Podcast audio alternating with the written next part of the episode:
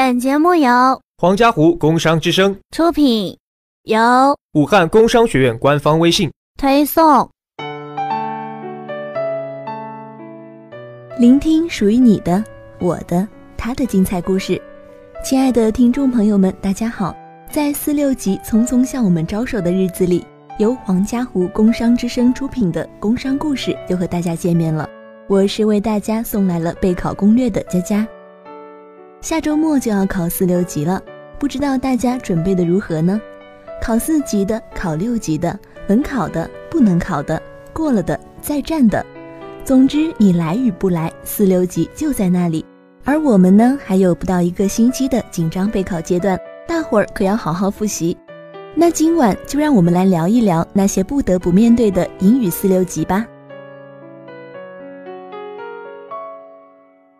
我是文法学院新闻二班赵程程，下周就是英语四级考试了。然后现在嘛，对于我来说，英语四级还是有点难的。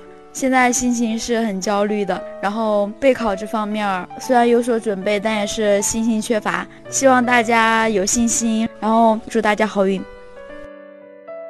我是一三级电机班的罗文杰。我当时考四级的时候，有一点点小紧张，但是没有很紧张。然后考试的时候，我印象还比较深刻的就是阅读方面，因为我最后阅读拿的分比较高一些。我平常复习阅读的时候，主要是做一下真题。我每次做完答案不会去马上看详答是什么，我会自己先想一想问题出在哪里，为什么这次会错，应该在哪里能找到答案。实在想不出来，我才会去看详答是怎么解释的。然后看完详答之后，我会再回到文章中去看一下答案是怎么出来的，为什么要这样想。虽然这样的过程很慢，但是慢慢到后面你就会形成一种思维，就是如何去做这种类型的阅读和如何去提高自己的阅读速度和做题的技巧。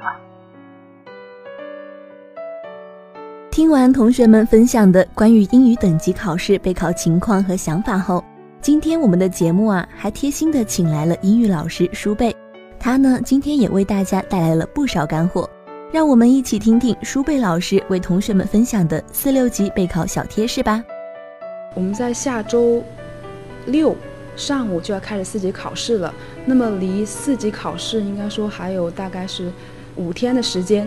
现在各位准备考四级的同学，可能有的同学是比较忐忑或者焦灼，也有一些同学是非常期待的。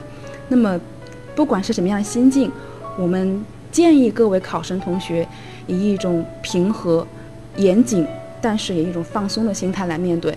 我现在从这个考前一周和考试应试的过程这两个方面，呃，和大家做一个简单的交流。希望我的这个交流能够对同学们的四级的考试有所帮助。我想就这个各个题型和同学们交流一下，比如说这个四级考试的第一部分是这个写作这个题型。我不知道同学们有没有思考过，写作这个题型究竟是考察同学们哪些能力和哪些知识？表面上是我们要就一个话题展开表述，用英文来表述，其实还考察我们每个同学的思维，特别是你的思辨能力。所以阅卷老师对于一篇作文的评分，往往是两个方面：一个你的语言表达，另外一个就是你的写作内容里面是否有观点。所以在写作的准备上。同学们除了常规的背模板、背句型、背范文之外，更要训练自己的分析、思辨能力。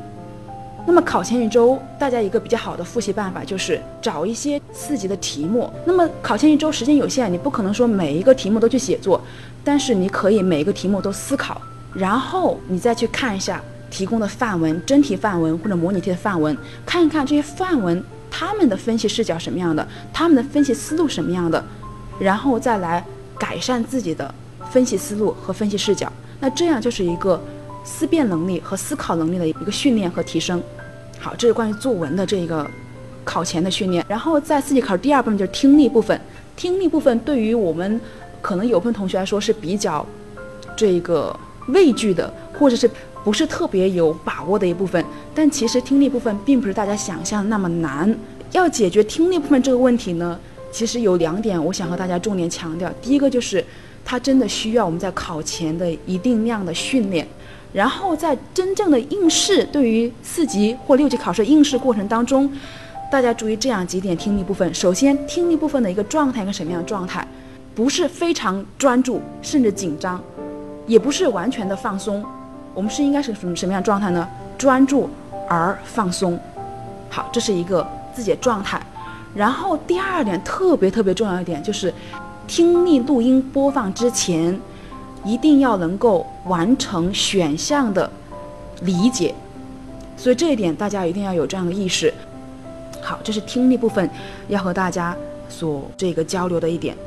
然后听力结束之后就是阅读理解部分了。那这一部分呢？是四级考试所有题型当中分值最高的，而且这一部分确实对大家四级考试的这个分数起了一个杠杆作用。如果这个大家错误率比较低的话，那你四级通过的几率还是很大的。所以这一部分大家重点注意。阅读理解部分对于我们中国考生来说，往往是一个加分的部分，相对而言不是那么难的，在一分钟之内理解文章的 main idea 和 structure，这是你第一步。然后第二步，因为考试时间有限，我们建议大家在英语当中有这样的选择，就是一个原则。Option first 就是第一选择的原则，一般是不轻易更改答案的，除非你有特别充足的把握。